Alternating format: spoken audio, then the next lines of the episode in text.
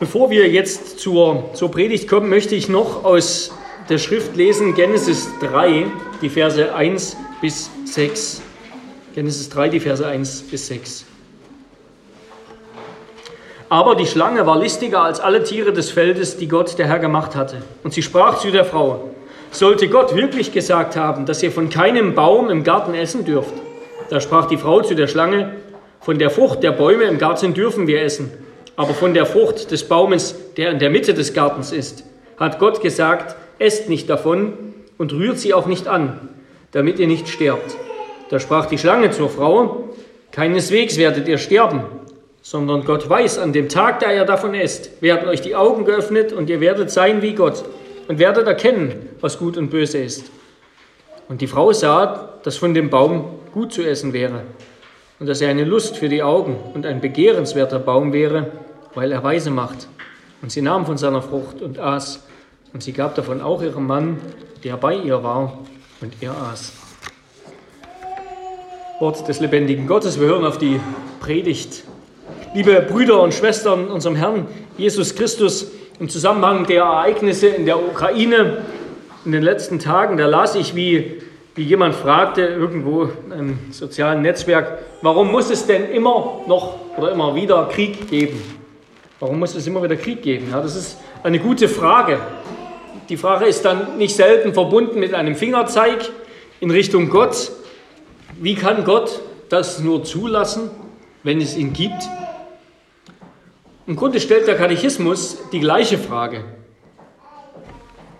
In Frage 5, da wurde festgestellt, dass der Mensch fern davon ist, dem Anspruch Gottes zu genügen. Ja, wir, wir schaffen es nicht, Gott und unseren Nächsten zu lieben, sondern in der Realität ist es so, dass wir Gott und unseren Nächsten hassen weil der Mensch voller Begierde ist. Und jetzt ergibt sich daraus notwendig diese Frage, ja, hat Gott denn den Menschen so böse und verkehrt, so schlecht erschaffen? Und ähm, diese Fragen, diese drei Fragen in diesem Sonntag wollen wir uns anschauen unter drei Punkten. Erstens, wie und wozu Gott den Menschen erschaffen hat. Zweitens, wie der Mensch ins Elend fiel, sodass jeder im Elend aufweckt. Und drittens, wie vollkommen das Elend der Sünde den Menschen erfasst hat.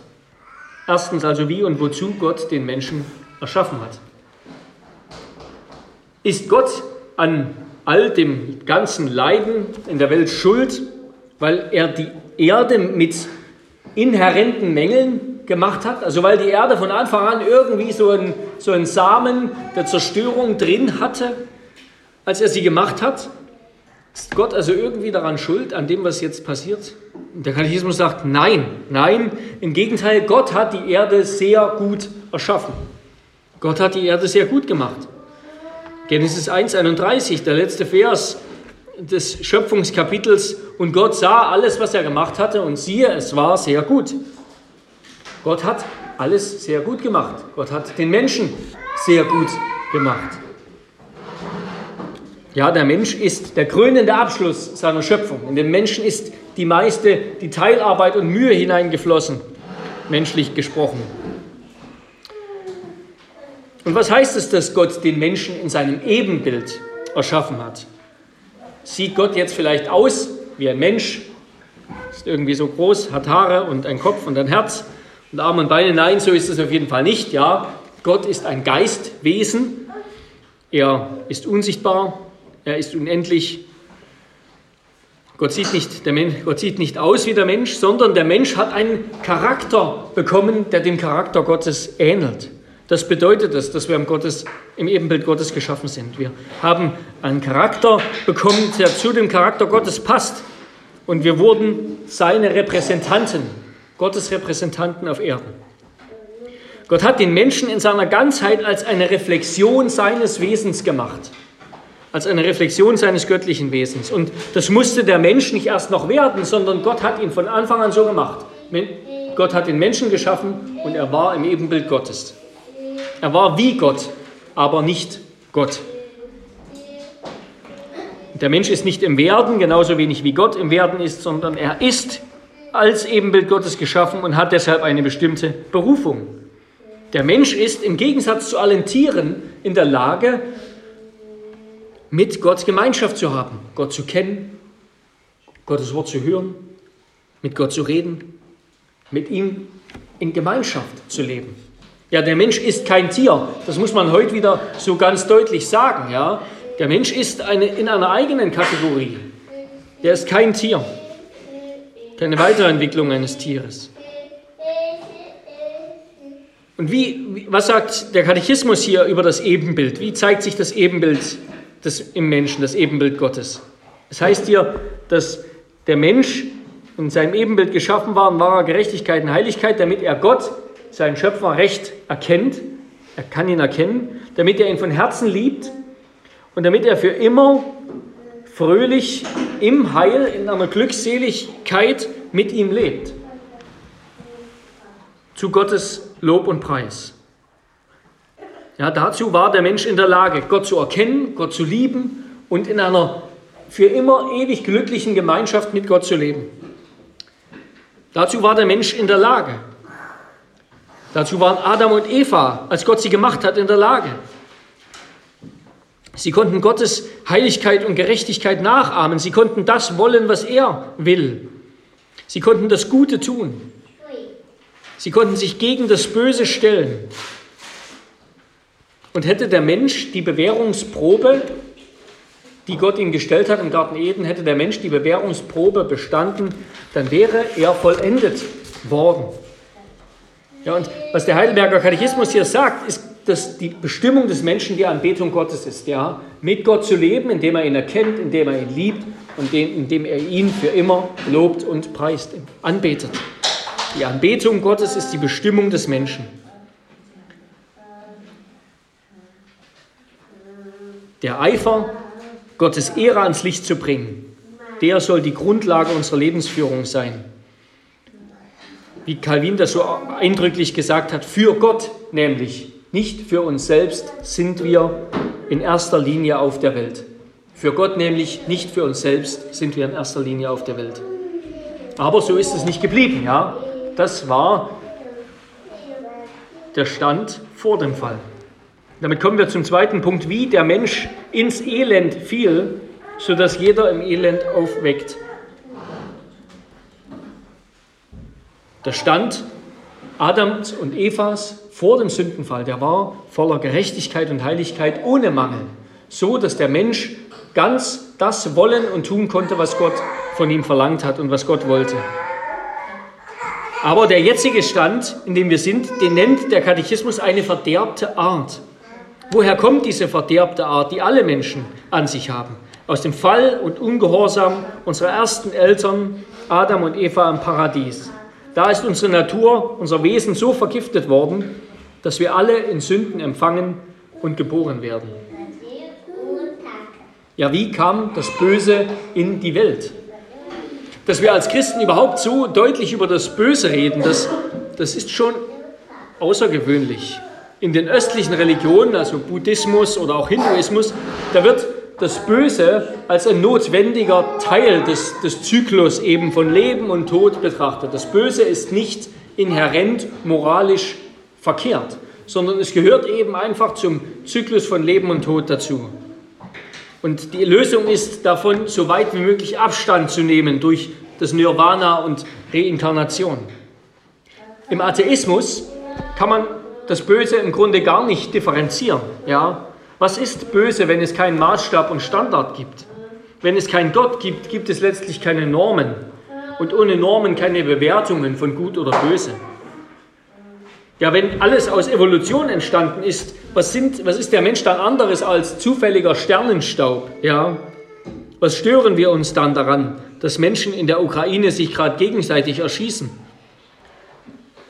Moral und wertfreie Zufallserzeugnisse bekämpfen sich gegenseitig. Der Sternenstaub zerstört sich gegenseitig. Außerdem den Angehörigen, die leiden, gibt es doch nichts an den Menschen an sich. Sie verlieren ein paar Jahre Leben und Spaß und Freude.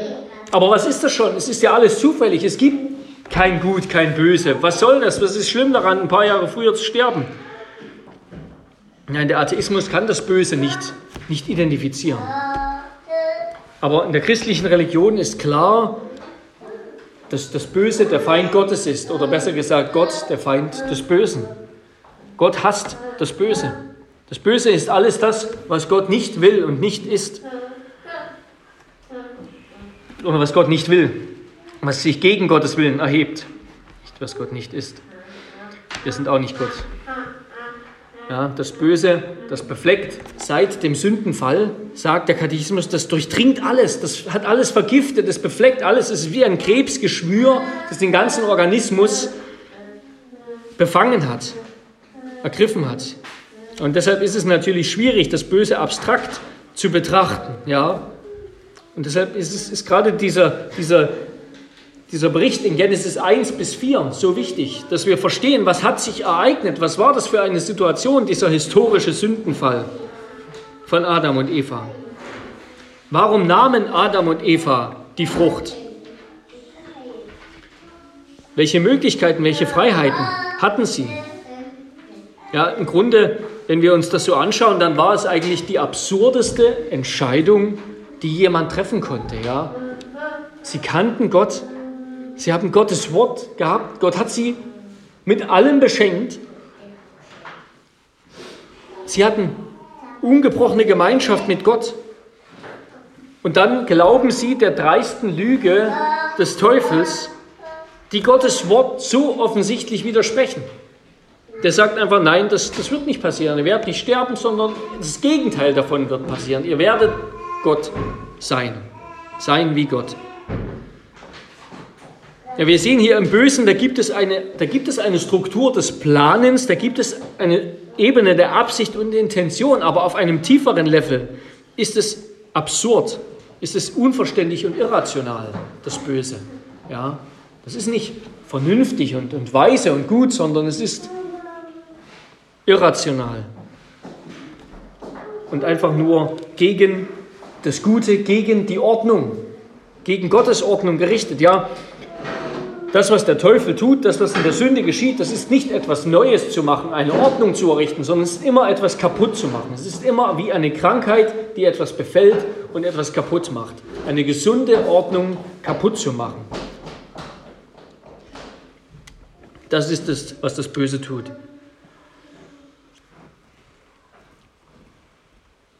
Der Mensch hat sich für sich selbst entschieden und gegen Gott wollte Gott aus seiner Stellung als Richter und König verdrängen. Und davon haben sich ja, Adam und Eva motivieren lassen. Götzendienst, nämlich der Wunsch, Gott durch den Menschen zu ersetzen, das war der abgrundtief hässliche, die abgrundtief hässliche Motivation, die Adam und Eva haben aufkeimen lassen in sich, wegen der Anstiftung des Teufels. Sie haben nicht mehr Gottes Wort vertraut, nicht mehr Gottes Wort gehorcht, sondern auf die Lüge gehört. Auf die Lüge der Schlange gehört. Warum heißt dieser Baum Baum der Erkenntnis des Guten und Bösen? Warum heißt dieser Baum so? Und hätten Adam und Eva sich überhaupt anders entscheiden können? Hätten sie überhaupt wissen können, was passiert, wenn sie ungehorsam sind? Ja, sie konnten das wissen, weil Gott das ihnen gesagt hat. Nämlich der Baum, dessen Namen Gott Adam sagte, der Baum der Erkenntnis des Guten und Bösen, und von dem er ihm verbot zu essen, der bot dem Menschen, also Adam und Eva im Garten, die Gelegenheit zu verstehen, dass er Gutes ernten konnte, Gutes ernten würde, wenn er Gottes Gebot hält. Ja, wenn er sich daran hält, dann würde er Gutes empfangen. Wenn er das Gebot bricht und von dem Baum nimmt, dann würde er Schlechtes erleiden, dann würde er den Tod erleiden. Der Tod, das ist nicht nur der leibliche Tod, sondern auch die Trennung von Gott. Ja, Gott hat Adam und Eva aus dem Paradies geworfen, aus seiner Gegenwart geworfen. Der Baum, der war also für den, für den Menschen der Anlass sowohl zur Hoffnung auf das Leben als auch zur Furcht vor dem Bösen, vor dem Tod, das eintritt, wenn er Gottes Gebot bricht. Also dieser Baum, der hat eine, im Grunde eine Spannung geschaffen, eine Spannung und angedeutet, dass es noch eine Zukunft geben wird, dass das Paradies noch nicht die Endstation ist, sondern Gott hatte gedacht, wenn sie sich daran halten an das Gebot, dann würde der Mensch ewig leben. Dann würde der Mensch sozusagen vom Baum des Lebens nehmen und ewig leben, dann würde Adam und Eva vollendet. Dann wäre die Bewährung bestanden. Dann hätte der Mensch den Bund mit Gott gehalten. Also der Baum war da, um dem Menschen deutlich zu machen, wenn er Gottes Wort hält, dann wird Gott ihm beschenken, dann wird Gott ihm das Leben schenken, nämlich etwas, was noch kommt. Wenn er das nicht tut, wird er mit dem Tod bestraft. Es sollte ihm also den Menschen in eine Spannung versetzen, dass noch etwas kommen wird. Und das hängt ab von seinem Gehorsam oder Ungehorsam. Und das, das war der Werkbund, ja. Das war das Verhältnis des Werkbundes, dass Gott Adam gesagt hat, du darfst nicht davon essen, wenn du das tust, wirst du sterben. Und damit angedeutet hast, wenn du das nicht tust, wirst du leben. Warum überhaupt der Baum? Warum hat Gott das gemacht? Warum nicht einfach ein Garten ohne diesen Baum, eben ohne dieses eine Gebot? Einfach alles, ja, einfach von allen Bäumen essen. Was soll der Baum? Wofür steht der Baum? Der Baum steht für Gottes Gottheit. Der steht für den Thron der Majestät Gottes, an deren Unverletzlichkeit und ehrfurchtsvoller Anerkennung das Bestehen von Himmel und Erde hing. Ja, es war Gottes Absicht, in eine ganz intime, enge Gemeinschaft mit den Menschen zu kommen. Aber es sollte dabei von Anfang an klar sein, Gott ist Gott. Er allein ist Gott und nicht der Mensch.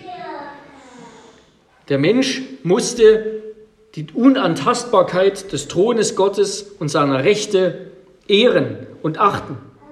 Denn das ist doch das, was Himmel und Erde zusammenhält. Und deshalb sollte eben, ist der Baum dazu da, um zu sagen, Gott ist Gott, er setzt eine Grenze. Er gibt Recht und Ordnung. Er schafft ja, das Gesetz, nachdem alles, das alles zusammenhält. Es sollte den Menschen klar sein, dass Gott der Schöpfer und der König ist und er das Geschöpf und nur der Vizekönig. Und vielleicht noch zuletzt, wer trägt die Hauptschuld? Adam oder Eva? Und zwar hat Eva zuerst gesündigt, aber Adam trägt die Hauptschuld. Erstens, weil er seine Frau nicht beschützt hat. Ja, was er hätte tun sollen, das, steht, das heißt ja da, er stand daneben, und was hätte er tun sollen? Mark Twain hat es gesagt. Er hätte in den Schuppen gehen sollen, die Spaten holen und die Schlange köpfen. Aber das hat er nicht gemacht. Er hat keinen Widerstand geleistet. Also erstens hat er seine Frau nicht beschützt. Zweitens hat Gott ihm direkt das Gebot gesagt. Und er war, ja, er war der, der zuerst geschaffen war. Er war das, das Haupt. Wird nicht ausführlich ausgeführt, ist ein anderes Thema. Aber er war das Haupt der Beziehung.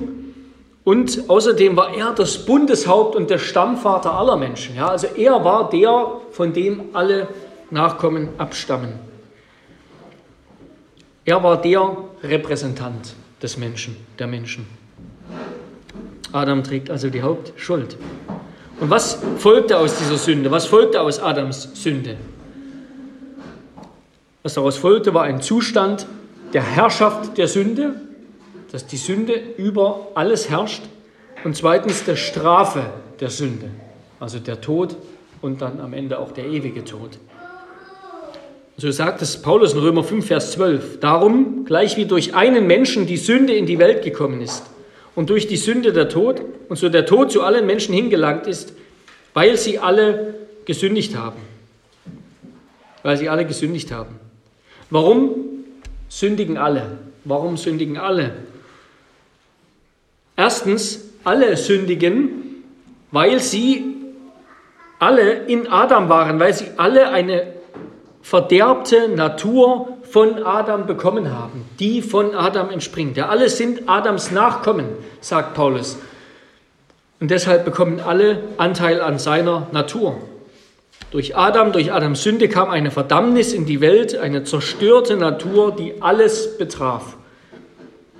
Und alle Menschen leben nach Adam deshalb unter den Bedingungen des geistlichen Todes. Ja, der Psalmist, Psalm 51, Vers 7, ganz bekannt. Ich siehe, in Schuld bin ich geboren, in Sünde hat mich meine Mutter empfangen. Alle haben von Adam eine verderbte, gefallene Natur ererbt sozusagen. Und zweitens, alle Sündigen haben sozusagen in Adam gesündigt. Wir haben nicht direkt gesündigt, ja, Adam hat gesündigt, aber seine Sünde wird allen angerechnet, weil er ein Bundeshaupt war, genau wie Christus. Und wem das nicht passt, dass Gott Adam zum Bundeshaupt gemacht hat, dem darf es am Ende auch nicht passen, dass Gott Christus zum zweiten Bundeshaupt gemacht hat und Christus eintritt für alle und uns alle erlöst mit seiner Gerechtigkeit. Ja, da gibt es dieses einer viele Muster. Einer, weil einer gestorben ist, werden alle verdammt, sagt Paulus. Weil einer gerichtet wurde, sterben alle. Ja, Römer 5, dann die folgenden Verse. Für Adam kam der Tod durch seinen Ungehorsam, durch sein Misstrauen gegenüber Gott in die Welt. Für alle anderen befindet sich der Tod schon in der Welt. Wenn wir geboren werden, ist da schon der Tod aufgrund der Sünde Adams. Und alle persönlichen Sünden sind eine Folge dessen. Ja, Paulus sagt, es ist allein die Sünde Adams, eben die Verdammnis und Tod als Resultat auf die Menschen bringt. Genauso wie es allein der Leidensgehorsam, der Gehorsam und das Leiden Jesu Christi ist, der Gerechtigkeit und Leben zurückbringt. So heißt es dann in Römer 5, Vers 19.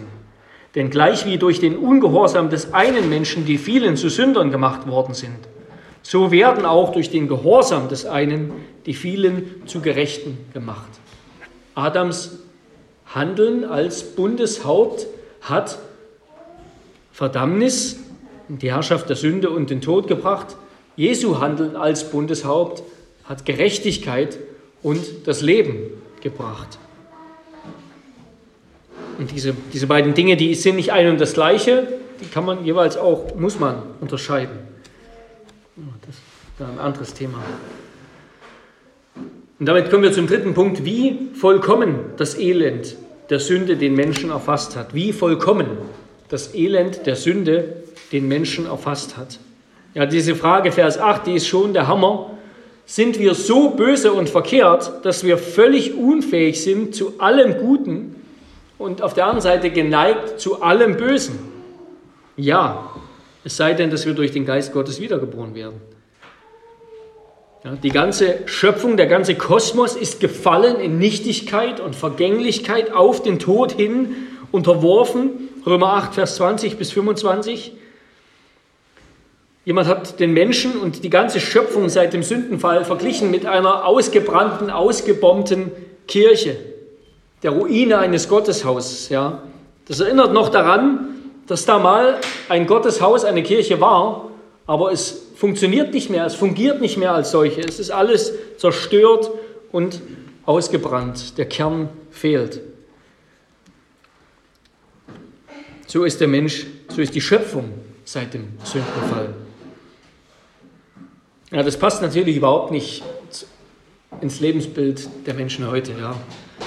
Das passt überhaupt nicht. Ähm, viele Menschen halten sich im Kern ja für gute Menschen. Ja, sie geben zu, okay, ich mache nicht alles gut und ich mache auch mal Fehler, bin ich vollkommen, aber doch gehöre ich zu der großen Menge guter Menschen. Ja, und dann gibt es da auch einige Dämonen wie Hitler und jetzt wird da auf Putin gezeigt.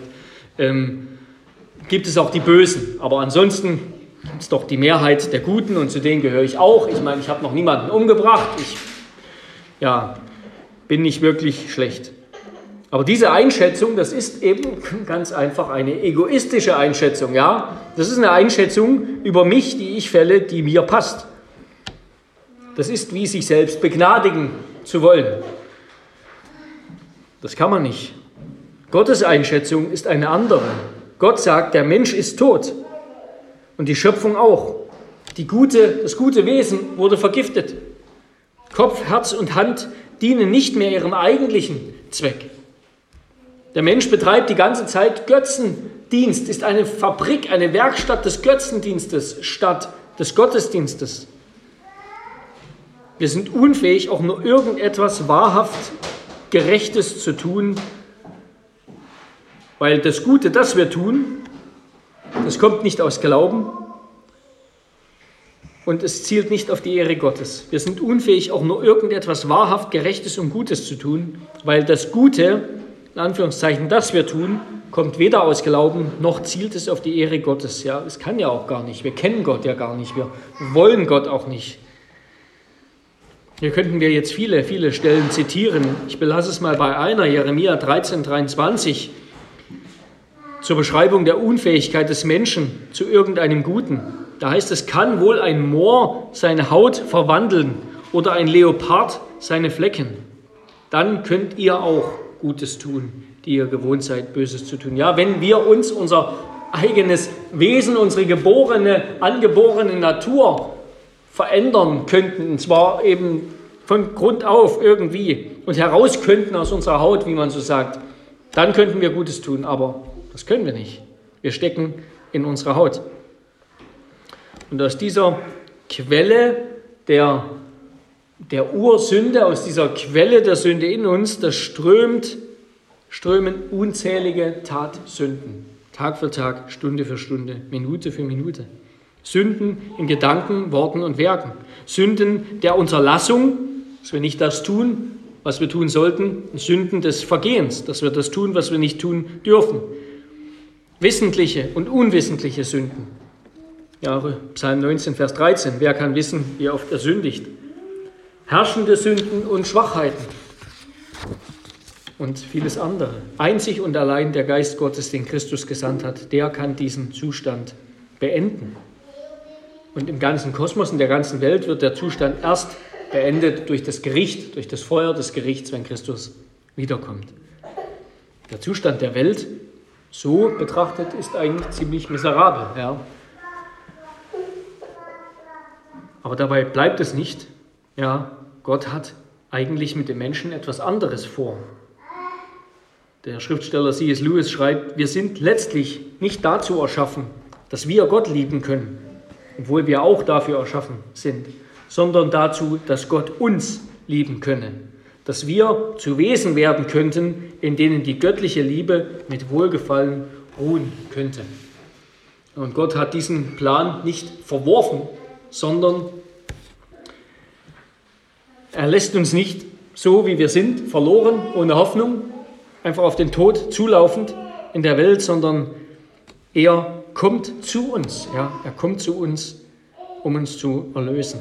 Und genau darin, dass wir Gott wieder kennenlernen in Jesus Christus, dass wir ihn wieder lieben, dass wir wieder in einer fröhlichen, glückseligen Gemeinschaft mit ihm leben. Genau darin, das ist die Bestimmung des Menschen. Das ist unser Glück, dass wir Gott anbeten und ihm voller Freude dienen. Denn Gottes Herrlichkeit strahlt am hellsten dann durch uns, wenn wir uns an ihm über alle Maßen erfreuen. Gottes Herrlichkeit strahlt dann am hellsten durch uns, wenn wir uns an ihm über alle Maßen erfreuen. Gott will uns also nicht in unserem verlorenen Zustand belassen, sondern in seiner Liebe geht er uns nach, um uns nach seinem Wohlgefallen zu erneuern. Und das tut Gott nicht aus Selbstsucht, denn er selbst braucht unsere Liebe nicht. Ja, er ist vollkommen in seiner Liebe, sondern er tut es eben aus freier Liebe, aus Gnade. Aus freier Liebe hat er uns erst erschaffen und seine Liebe macht uns Sünder wieder schön und liebenswert. Als, als Menschen nämlich, in denen sich die Liebe und Herrlichkeit des dreieinigen Gottes widerspiegelt. Amen. Ich bete. Herr unser Gott, die Wahrheit, die du uns in deinem Wort sagst über den Menschen, ja, Herr, die, die passt uns nicht und die passt den Menschen unserer Zeit nicht. Die passt nicht zu dem Leben, das wir, das viele führen wollen. Einfach eben ihren Lüsten, ihren Wünschen, ihren Träumen nach, indem du höchstens ein Störfaktor wärst. Aber Herr, wir wissen, dass das die Wahrheit ist, weil du es sagst und weil wir in der Welt und in unserem eigenen Leben genügend Beweise dafür haben. Aber wir danken dir, dass du uns eben nicht einfach so gelassen hast, ohne Hoffnung, ohne Gott, auf den Tod zulaufend, auf den ewigen, sondern dass du uns gerettet hast.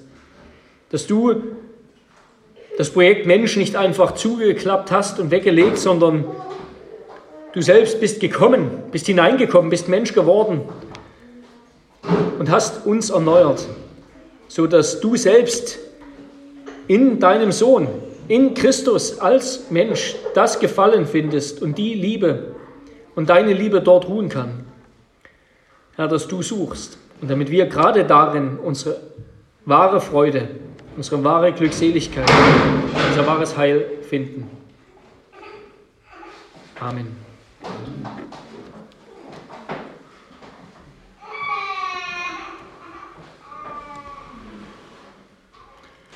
Wir wollen als Antwort auf, als Antwort auf die Predigt gemeinsam singen das Lied Nummer, dem Psalm Nummer 25, Strophen 1 und 8 bis 10. Psalm 25, Strophen 1, 8 bis 10.